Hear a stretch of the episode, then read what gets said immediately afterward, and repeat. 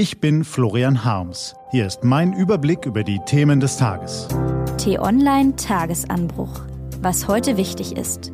Donnerstag, 4. Oktober 2018. Mangelnder Mut in der Politik, Kuschen vor der Autoindustrie, Merkel im Heiligen Land. Gelesen von Eva Morlang.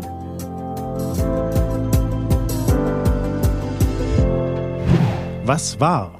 Was bleibt von so einem Tag der deutschen Einheit? Einmal richtig ausgeschlafen, ein Herbstspaziergang?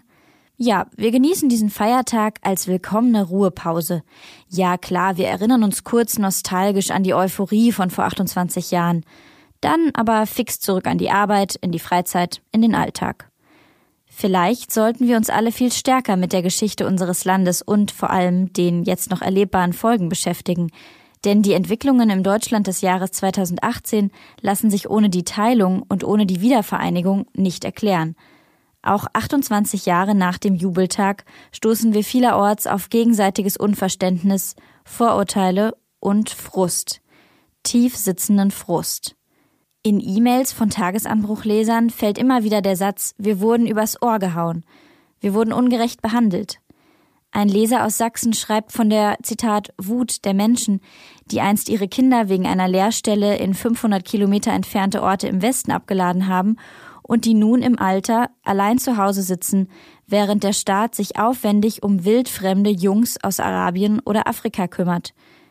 Die Wut derer, die heute noch ihre Kredite abstottern, während Konzerne wie Google ihre Steuern in Irland zahlen.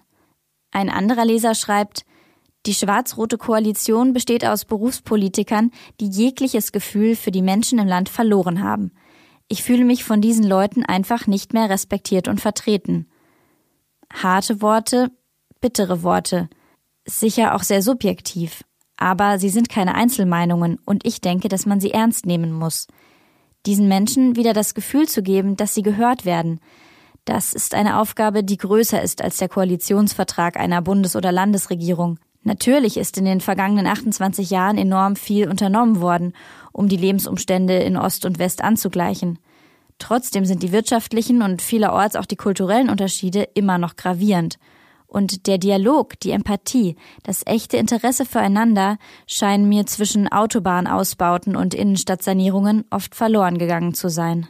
Vielleicht bin ich zu idealistisch, aber ich denke, mit einer kraftvollen und plastischen Vision könnte die Politik große Teile der Bevölkerung hinter sich vereinen.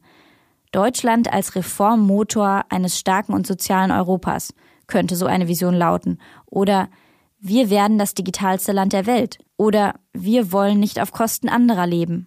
Stattdessen habe ich den Eindruck, dass die Regierenden getrieben von Wahlen, Karriereehrgeiz und Parteizwängen, lieber nur bis morgen statt bis übermorgen denken. Wo ist die große, übergreifende Idee? Wie muss Deutschland sich aufstellen, wenn die ganze Welt sich verändert? Ewig, fürchte ich, werden wir auf unserer schwarz-rot-goldenen Insel nicht mehr um uns selbst kreisen können.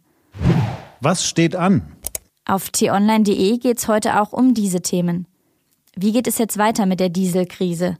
Der Kompromiss der Großen Koalition erscheint vielen halbgar, und immer noch weigern sich die meisten Autokonzerne, endlich ihre Verantwortung voll und ganz zu übernehmen.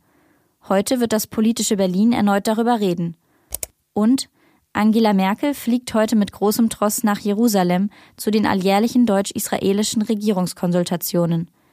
Neben Treffen mit Politikern wird sie die Holocaust-Gedenkstätte Yad Vashem besuchen und mit Studenten diskutieren. Das war der T-Online-Tagesanbruch vom 4. Oktober 2018. Den Tagesanbruch zum Hören gibt's auch auf Amazon Echo und Google Home. Immer um kurz nach sechs am Morgen, auch am Wochenende. Ich wünsche Ihnen einen frohen Tag. Ihr Florian Harms.